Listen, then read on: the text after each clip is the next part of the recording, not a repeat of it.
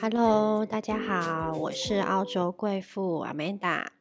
今天呢 p a d k a s e 很特别，是在深夜的时候录播的。那为什么会选择在深夜跟大家录这一集的 p a d k a s e 呢？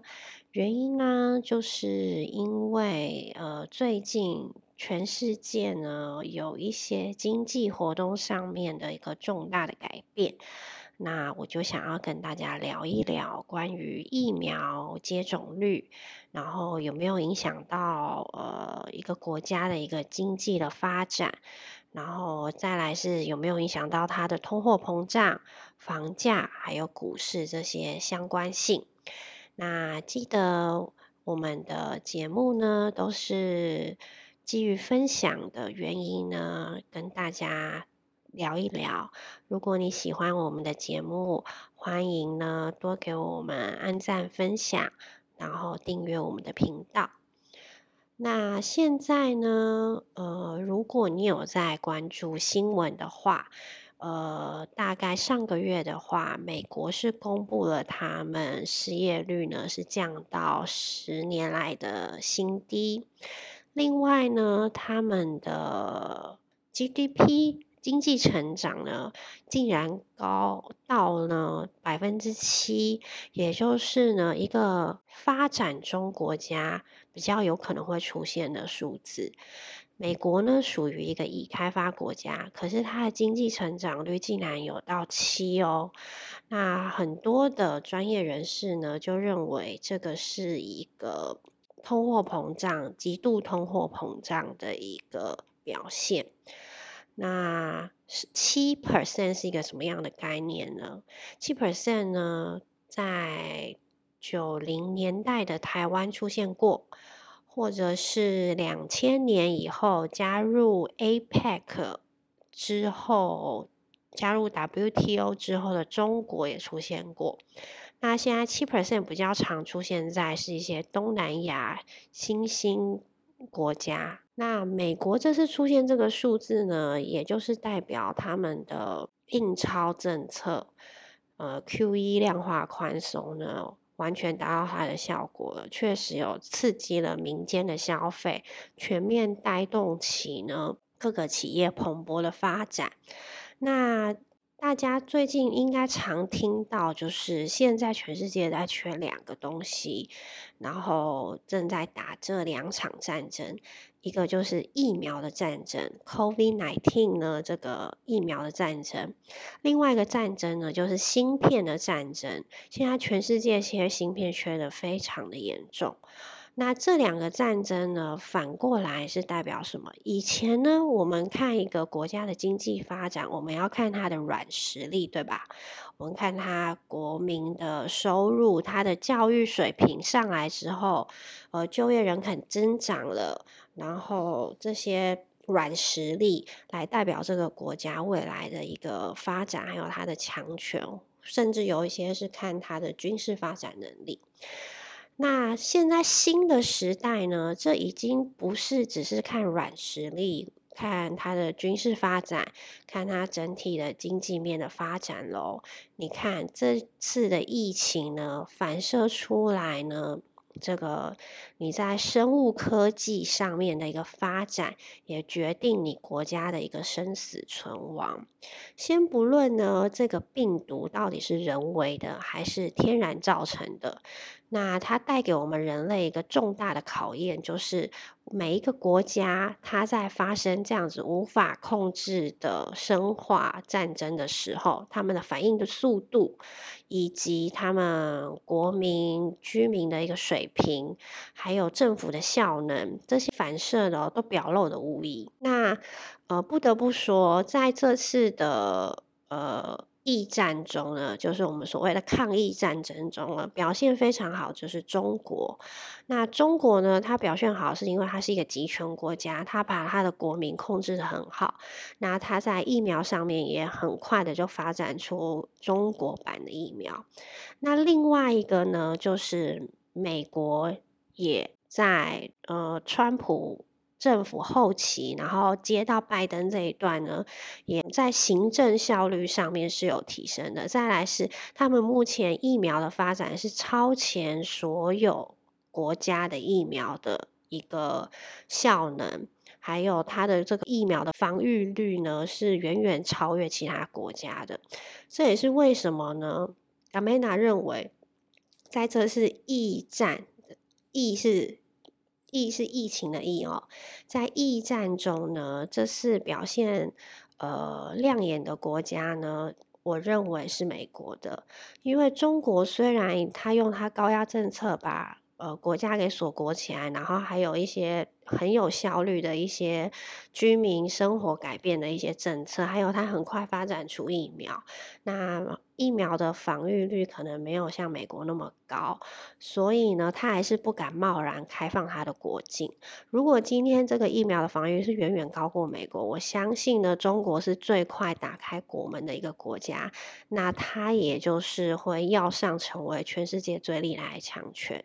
那目前看起来呢，在疫苗发展上面，美国还是远远超越中国的。那另外一面是什么呢？就是美国其实也是有它的隐忧的。那它的隐忧是什么？就是当这个美大家从全球化走到去全球化，因为疫战的关系，走到去全球化的一个情况下，美国靠它自己一个内需市场，它有没有撑起这样子的消费能力？目前呢，因为 Q E 还没有退场，所以我们看不出来它这个内需市场到底有没有撑起它的消费力。那呃，本来预估呢。是拜登上台以后呢，呃，会升息的。那没想到拜登上来之后呢，因为疫情还没有得到完全控制的情况下，他并没有让联准会升息，反而是呢，他自己也加忙了一些。经济政策，那拜登没有贸然升息的一个原因呢，其实跟现在全世界哦疫苗的接种率有很大的关系。那根据今天的呃数据呢，我现在是五月底的数据，呃，现在全世界疫苗的接种率只有百分之十，是非常非常的低哦。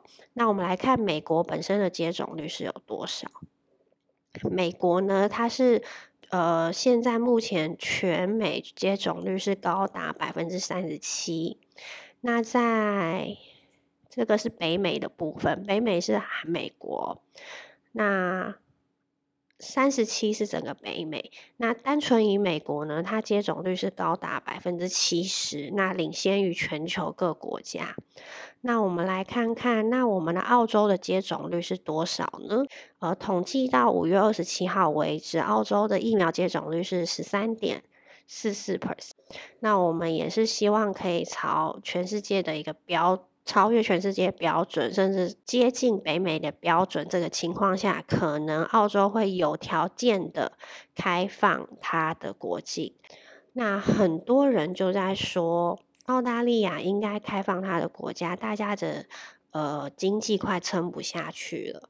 可是呢，大家有没有想想，就是当一个医疗体系崩溃的时候，它带来的呃人民的生命财产安全是更严重的。那整个欧洲的疫苗接种率，我们来看一下是多少？整个欧盟国家疫苗接种率是百分之三十六点八五。那那我们来看，疫情最严重，现在全世界都很觉得很担忧的，就是印度呢。印度的疫苗接种率，他们是打牛津的疫苗，他们自己本身有 AstraZeneca 的一个生产工厂。那印度的疫苗接种率是十一点五一。那我们来看看先进国家的几个代表，德国。德国的疫苗接种率，呃，是百分之四十二点一八。那我为什么要特别提呃北美、美国、澳洲、德国？因为这些国家呢，在大家的眼中都算是先进国家，也就是他们的呃居民的教育水平都是比较高的。那疫苗接种率呢，是不是跟它的经济发展是正相关？如果你去看一下最近呢，这三个月以来，德国的房市、美国的房市，还有澳洲的房市，还以及呢这三个国家的股市，是不是都是欣欣向荣的？是不是一片看好的？那答案是正确的哦。一方面是因为接种率上升之后呢，大家对未来的经济发展会更有信心。那这个信心也反映到了股市上面，那是股市繁荣的情形。那房市上面是为什么呢？主要还是因为量化宽松是全球性的一个行为，不是只是美国的央行在量化宽，全世界要量化宽松，所以大家呢就是呃买房子在保值。那大部分。都是一些大型的机构也在购买房产，为了保住他们的资产，有一定的一个回报率。那后疫情时代是不是快要来？我相信是哈。随着呃疫苗的接种率的上升，那现在目前全世界的接种率是百分之十点二五。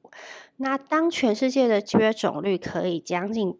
超过百分之三十到四十的时候，其实，在很多央行的眼里，就属于后疫情时代了。那表示我们的疫情，呃，应该是很快可以得到控制。那各国对国境的一个控制力也会下降，然后经济活动可能没办法完全恢复到疫情之前，可是可以恢复一半的一个动能的话，那这样子。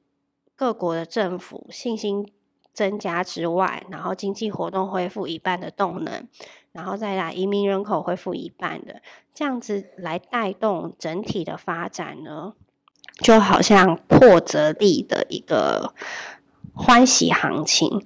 那这样子的一个乐观欢喜行情呢，会再带动一波这个股市的一个上涨。那在股市上涨之前呢，我们有一个隐忧，就是这个变种病毒。因为这个疫苗，我们现在就在拼的是什么呢？就是它对抗变种病毒的一个能力。那如果今天这个病毒变种的速度，呃，是慢过于疫苗接种的速度的话，那这样子的话，在全世界互通有无的情况下，各国政府比较不担心。